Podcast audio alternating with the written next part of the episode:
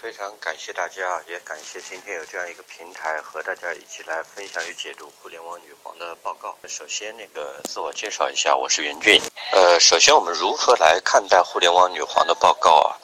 互联网女皇呢，这个报告呢已经是连续第五年了。它呢对行业的洞察和全球趋势的洞察，一直是被业内。认为是像预言圣经一样的一个产品，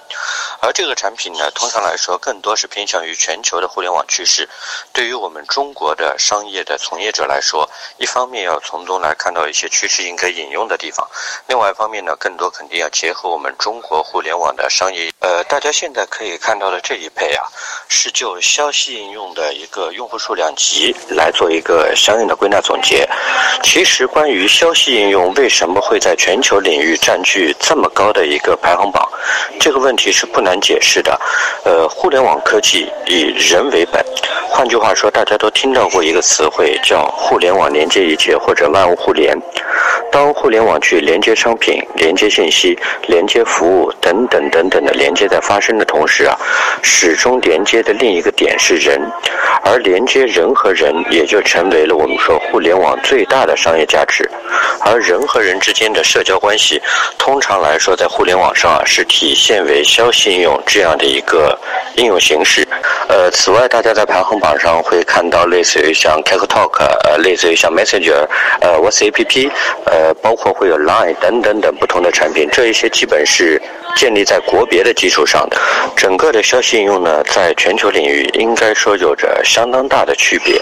呃，我们大家都知道，在中国是没有办法使用像 Google Plus、像 Facebook、像 Twitter，呃，等等等被屏蔽的产品的。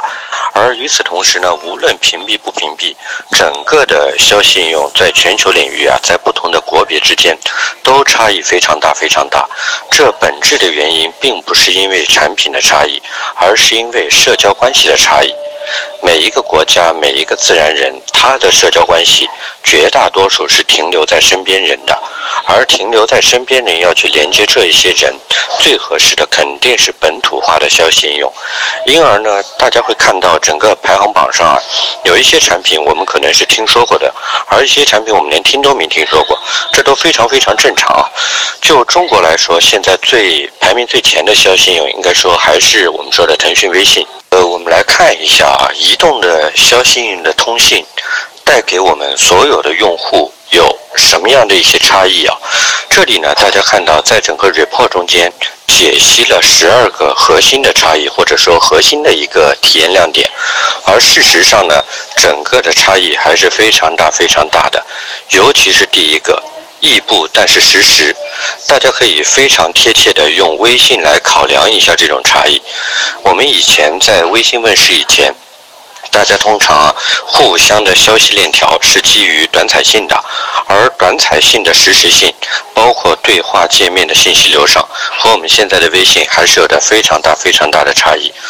当微信出现以后，我不知道大家有没有看过一份评估报告，很多我们中国的消费者开始产生了电话恐惧症，也就是说拒绝打电话了。而与此同时呢，拒绝打电话以及微信对于短彩信业务的一个取代性，也让我们看到了去运营商化的一个特征。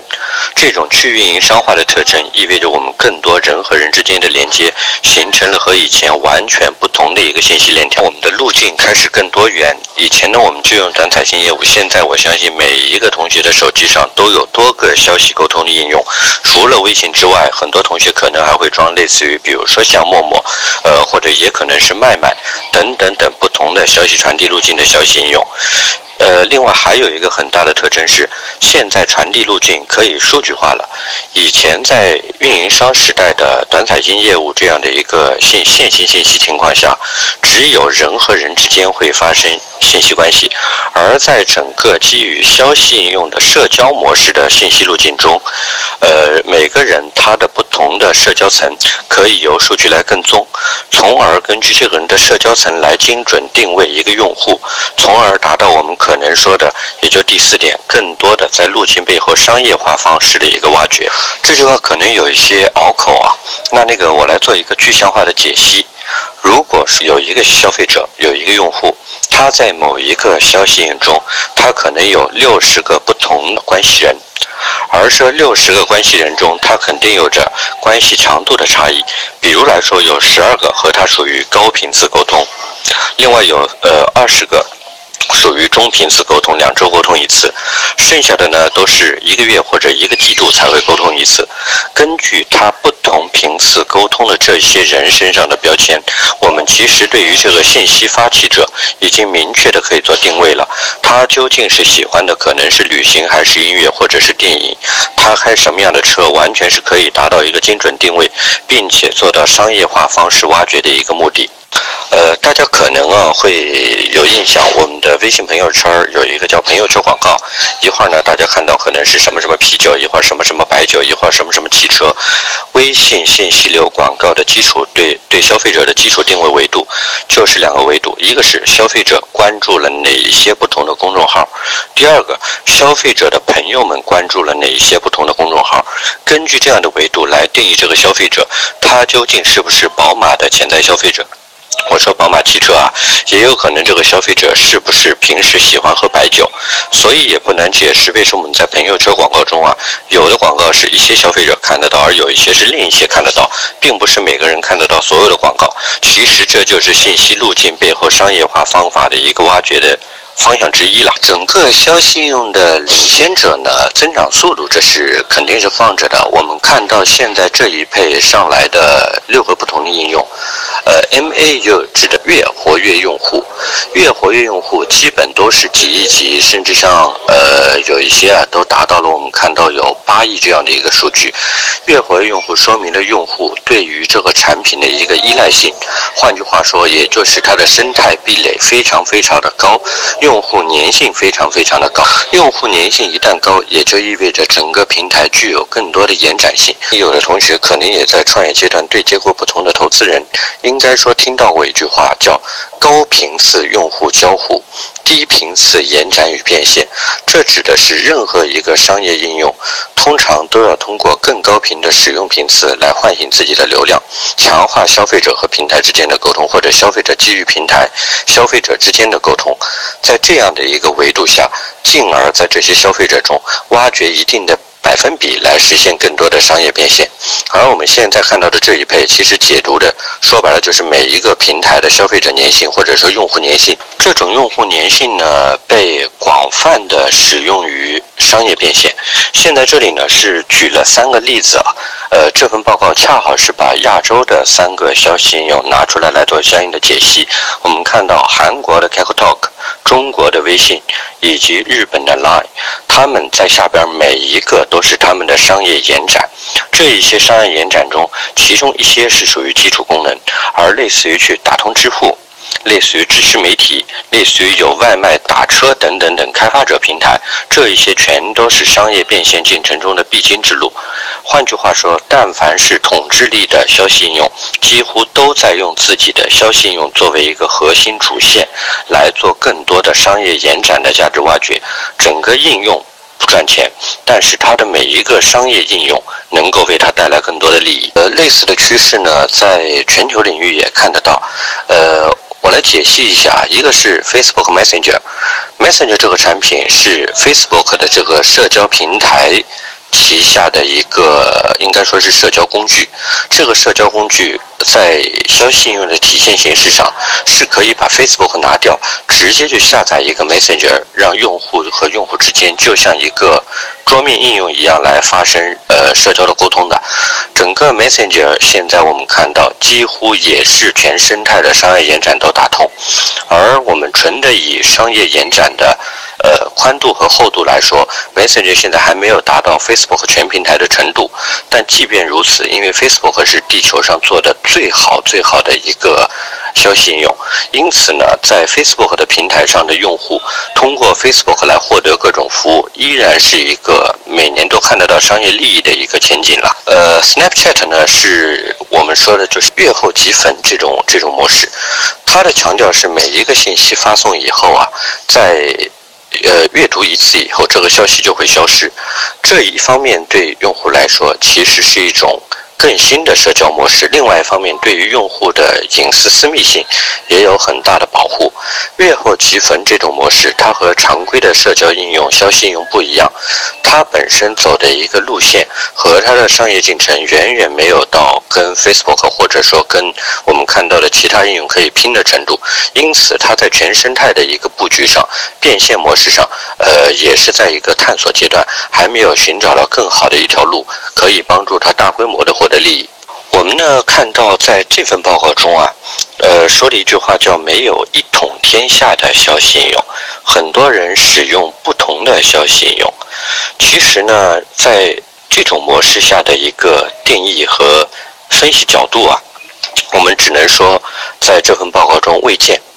因为我们说不同的消息应用存在于不同消费者的手机中，它的本源。它的本源是和这个消费者的社交关系有关的。换句话说，任何一个人，只要他的社交关系沉淀在哪一个应用中的话，他的手机必然会有这个应用，而其他的应用的触发频次相应就会比较低。关于这个案例，我们大家可以回过头来思考一下，我们中国，大家都知道啊，微信是中国应该说现在使用频次、用户粘性和触发的一个强度和商业前景最好的一个消息。用了，而大家也知道，网易和电信做过一个东西叫易信。除了这之外呢，阿里巴巴也做过一个东西叫来往。阿里巴巴现在还在做一个东西叫阿里钉钉，是一个企业级的呃社交协同平台。为什么现在阿里钉钉也好，来往也好，易信也好，都完全没有办法？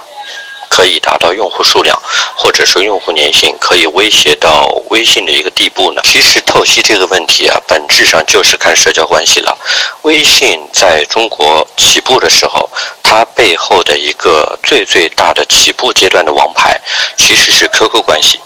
对于中国的互联网用户来说，社交关系只存在于 QQ 以及手机通讯录，而微信的切入点就是把社交关系啊，让 QQ 的用户和手机通讯录的用户实现一个交叉的重叠。这本身就是每一个实体自然人的正常社交关系可以移植到微信上的一个战略基础。与此同时呢，我们来看一下网易。网易它手头有的最大的一个战略筹码是网易邮箱，而中国用户从来没有使用邮箱进行社交的习惯。换句话说，网易并不具备社交关系这个筹码，而网易的合作伙伴电信呢，就更不用说了。电信有大量的用户真实数据，也有预装机的能力，但电信同样没有社交关系。阿里巴巴集团手头的社交关系，更多的不是人和人之间，而是人和每一个店铺的小二之间。换句话说，阿里巴巴的社交关系，第一是弱社交、生人社交；第二，这种社交的触发场景，唯有在阿里巴巴的体系内出现交易的可能性的情况下，这种社交关系才会被激活。平时这种社交关系一直是在一个我们说的。接近于僵化或者死亡状态的，因而其实我们来看，没有一统天下的消息应用，其实本源是基于社交关系在哪里，这个人会使用什么应用，就会在在哪一个平台上。就中国的环境来说，现在除了腾讯的微信，没有第二家有战略筹码来和微信去比拼一个，呃，消息应用的一个竞争壁垒。因此，从中国来说啊，消息应用我们把微信拿掉，我们可以看一下其他的一些消息应用，现在几乎走的都是差异化路线，而没有一家愿意。呃，硬碰硬去和腾讯做同质化竞争，唯一两家敢和腾讯做同质化竞争，一家是阿里，一家是那个网易的易信。这两家已经都被证明是雷声大雨点小，其实都是光有口号没有见到效果。而其他的一些差异化的一些差异化的竞争路线，包括有。陌生人社交，我们说的呃陌陌，包括有我们说的私密社交的无密，无密的那个美国本尊是那个 Secret，呃，接着包括有我们说基于商务社交的麦麦等等等，他们都努力的把用户的社交目的从泛社交中间剥离出来，因此在这种情况下，用户才会形成微信是泛社交工具，其他若干个可能强度没有那么高的社交工具也会装在手机中这样的一个结果。大家看到啊女皇的报告中呢，提到了一个移动消息的领导者可能演变为中央通信工具。其实这样的一种这样的一种中央通信枢纽的这样一个定位，从本质上来说，我们大家可以这样来看，也就是说，移动消息的领导者理论上来说啊，就可以做手机的操作系统。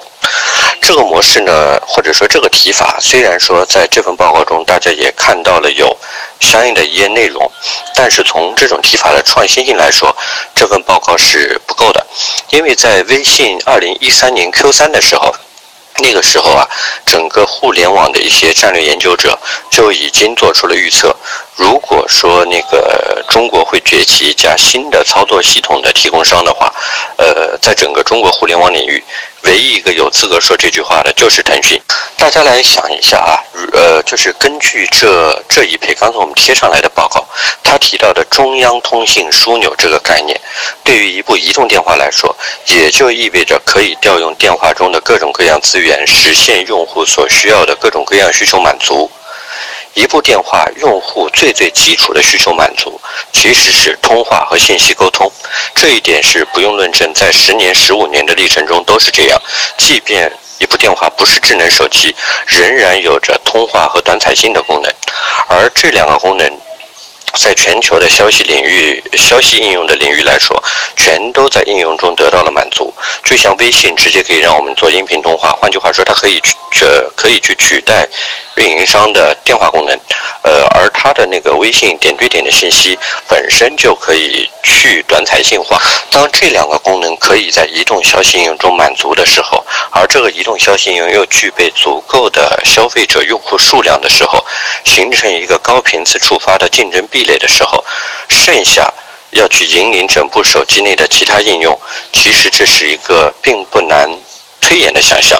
大家现在看到每个用户的手机中，除了装很多 APP 以外，呃，几乎所有的企业都在用微信的公众账号在和消费者沟通，而微信的公众账号，尤其是能够满足一定功能的服务好，本质就可以看成一个轻 APP。这个轻 APP 可以形成很多轻度的 APP 功能在微信生态内的满足。那报告还提到了两个非常有趣的趋势。一个趋势是通知面板，通知面板，呃，我知道大家用的电话可能会有安卓的，可能会有 iOS 的。其实安卓也好，iOS 也好，几乎每一个应用啊都会有推送通知这样的一个需求，而这个通知需求本身会在我们的手机上，以一个轻度弹出信息的这样的一个方式，来实现让消费者看到。让用户看到这个模式，理论上来说，能够把消费者的互动性进一步的强化，但是在实战中的效果如何？至今为止，虽然这份报告提到了，但是我个人是质疑的。呃，对于每一个用户来说，对于一部手机来说，用户并不希望所有的消息都给自己来推送，来推送这样的通知。我们举一个例子。大多数用户其实最最需要推送通知的，应该说就是可能手机里的邮件、日程或者消息应用。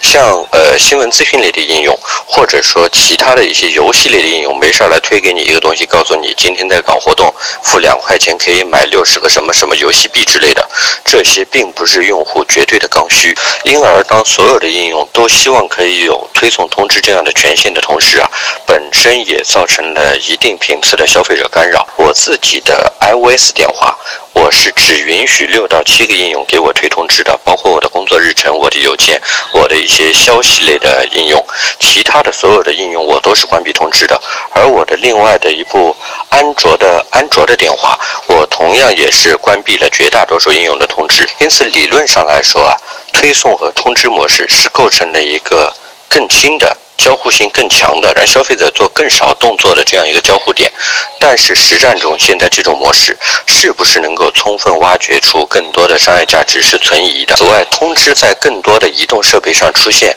这是未来毫无疑问的一个趋势。但是这样的一个趋势在未来会走到什么样的一个结果？现阶段全球领域都在观望的阶段。大家看到在 share 的这张图上，大家能够看到的是 Apple Watch。呃，大家想一下。未来的趋势，这种推送会出现在各种移动设备上，这也就意味着，呃，用户可以通过各种移动设备来看这个通知。那与此同时，我们又要形成一个相应的推演。未来对消费者来说，移动设备的数量是越来越多的。如果任何一个通知都会在所有设备上弹出的话，这同样会是一种消费者的干扰。因而，我们有理由认为，通知出现在越来越多的移动设备上的后续，还会有一个是智能鉴别体系，也就是哪一些移动设设备在不同的消费者的操作场景下是需要弹出通知的，和平时的一个。呃，家里的一个配置，我是八个笔记本电脑加五个平板，我随身一般是两到三部电话。我每一个工作邮件弹出的时候，我的四五个不同的平板和我所有的手机都会弹送通知。这种情况下，从我个人来说，已经造成我干扰了。而未来在科技发展过程中，怎么来把握消费者获取更多的便利与消费者形成干扰负面因素的平衡点，将非常非常的重要。移动设备的数量跟消息推送的。效率并不完全成正比。现在看到的这一配呢，其实是针对不同的国家啊，呃，那个人口数量，然后那个移动电话人数，接着移动电话中智能手机占所有电话中的百分比的这样的一个表。这个表呢，本身其实。他出具这张表的一个核心的目的是希望大家可以认知到，智能电话仍然有着很大很大的市场红利。现在依然有很多消费者、很多用户使用的是功能手机，而不是智能手机。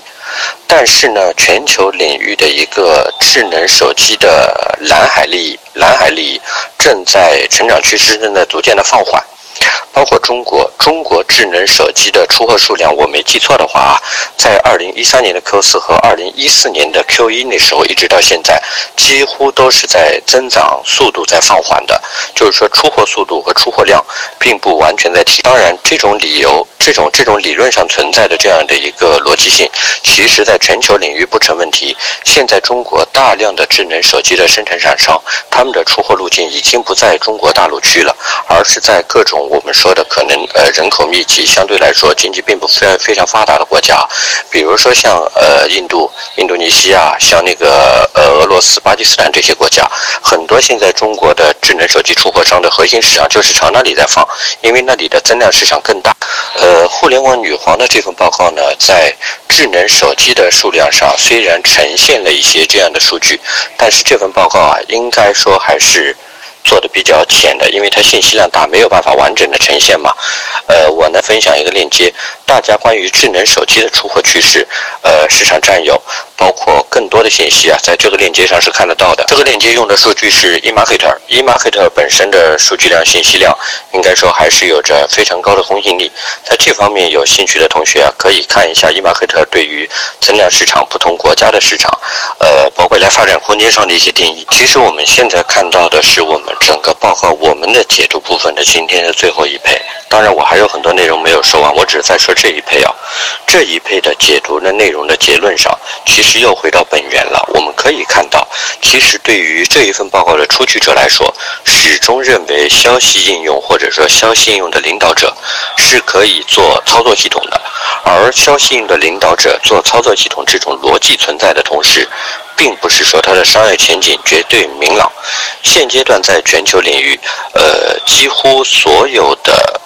消息类应用的公司，我个人还没有见过任何一家出具过。可以足够有征服力，可以去和 iOS 或者或者我们说的安卓，甚至于没有办法去和，呃，没有办法去和诺基亚的塞班去比拼的操作系统的技术。呃，让我们来进一步解析啊。基于这份报告，我们其实还读到了一些没有在报告的 PPT 内啊出现的东西。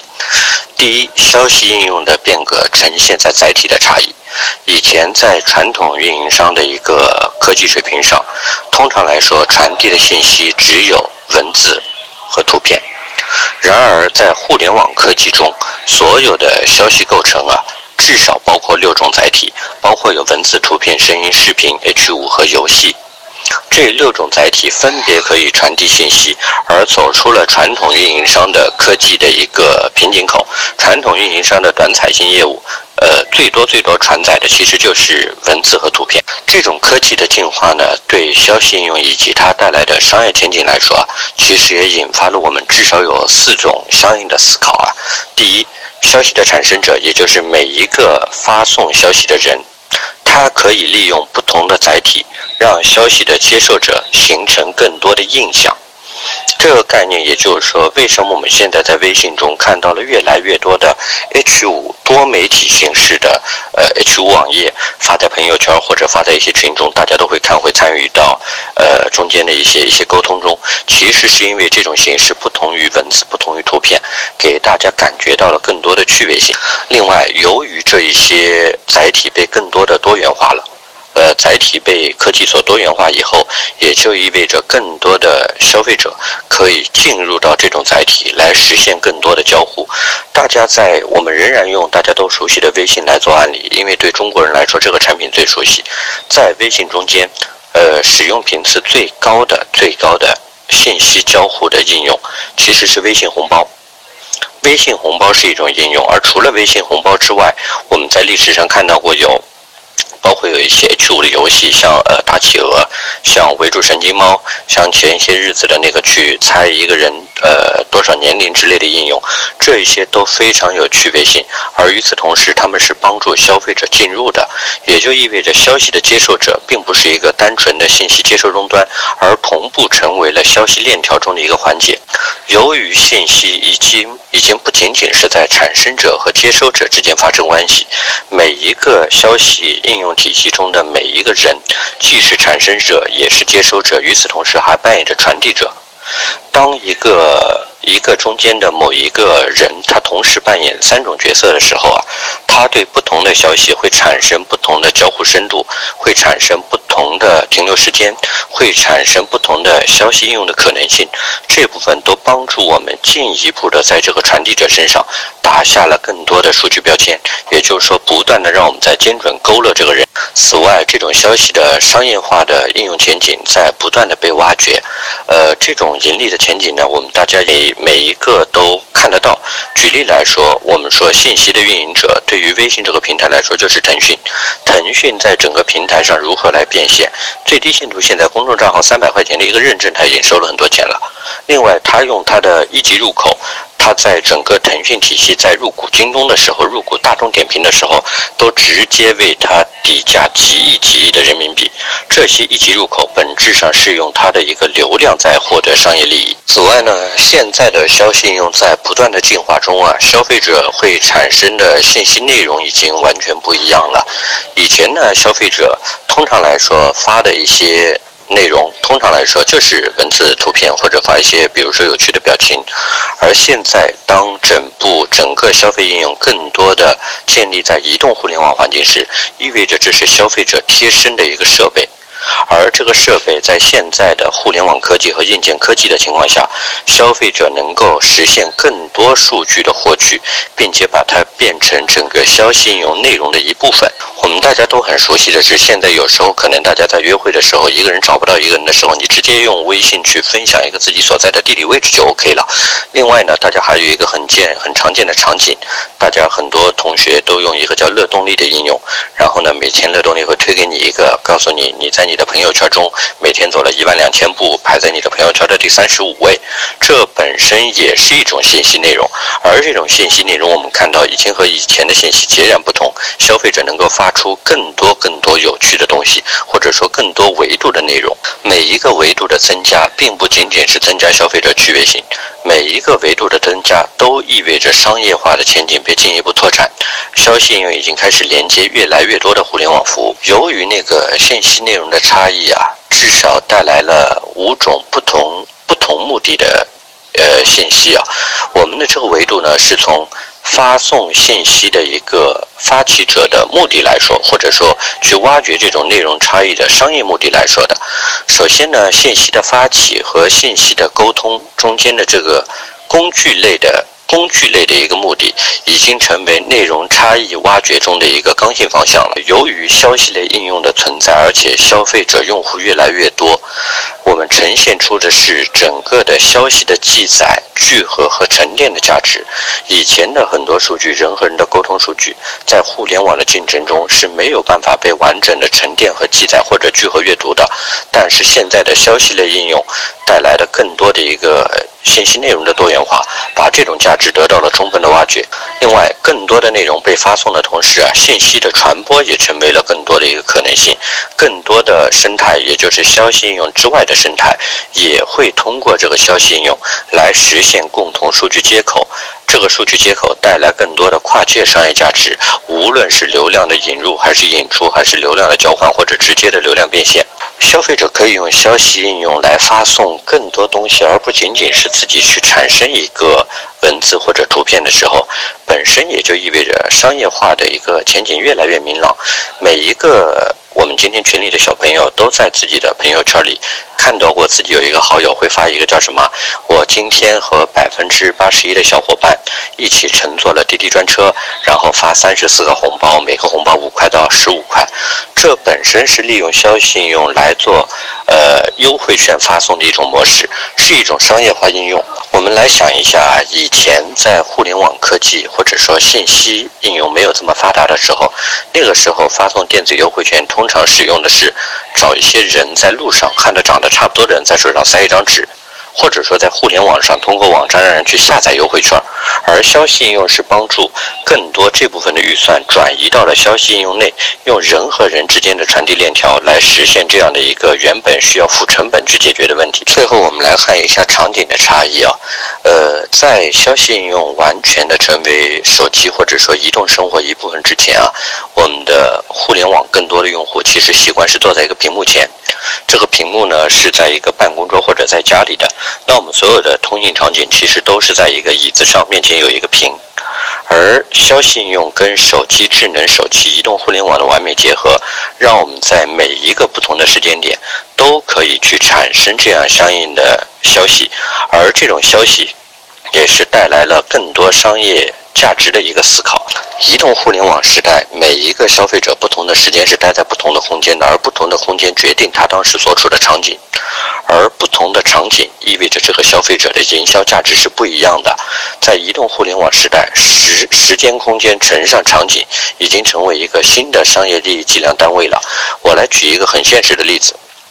绝大多数人早晨八点到九点，其实所处的场景是在去办公室的路上，是在交通工具上，而这个所处的场景，通常来说，它最有高转化率的。营销信息的获取和转化，应该就是他 office 边上的一个咖啡店的早餐。而在下午四点到五点这个时候，能跟消费者发生交互和营销转化的，肯定是周围的晚餐，或者是晚上的演唱会，或者是某一个可能文艺沙龙。当消息应用和移动互联网结合以后啊，我们会看到了一些呃场景差异带来的思考。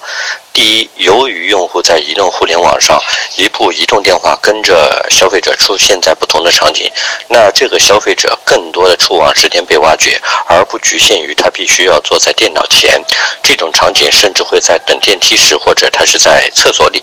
另外，消费者的碎片时间的价值啊，被充分的整合起来了。以前的碎片时间呢，可能是三十秒或者是一分钟。大家觉得，对于 PC 时代的互联网来说，去整合那部分时间相对来说不划算，因为一个人一旦在电脑前坐在 PC 屏前，通常会待三十分钟、五十分钟甚至两个小时。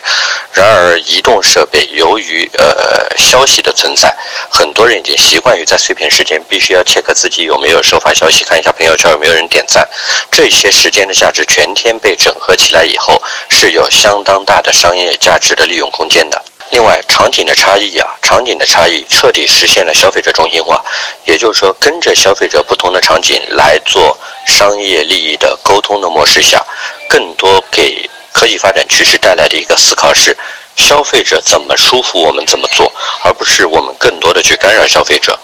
呃，在整个沟通效率上呢，呃，整个场景差异能够带来非常大的质的跃升。大家呢可能研究一下，今年上半年还是去年下半年啊？那个麦当劳做了一个樱花甜筒，樱花就是一种一种那个樱桃的花嘛，樱花甜筒的一个一个一个 campaign，这个 campaign 它就要求用户在手机上收到这个消息的同时，如果能在倒计时结束前啊，快速跑步到最近的麦当劳甜品站，就可以免费获得一个甜筒。结果这个项目做得非常非常的成功，是一个标准的基于移动应用和场景的特质，给到消费者一个到店驱动的 O2O 项目，而本身的沟通效率远远比发发送 O2O 的优惠券要高得多。最后。我们一直在强调，信息背后是数据，而整个消息应用越来越发展壮大，和传统的运营商极大的差异就是，数据得到沉淀、搜集、整合、分析，并且用于商业化。当一个消费者使用消息应用的时候，他和谁沟通？他使用什么介质沟通？大家沟通什么样的内容？它和不同的信息源和沟通点是通常形成多高的沟通频次，以及它对于不同源的信息是否中间的传递环节中有着进入的深浅，全都意味着我们给消费者的身份不断的在打标签，而这种标签已经远远超出了原来我们说的消息本身，包括了消费者的时间、空间、兴趣等等等维度。这部分的挖掘，在未来的商业价值应用上，将形成更好的一个联想。我们现在还没有办法定义市场将大到什么样子，但我们能看到这是移动互联网时代的一个绝对的红利空间。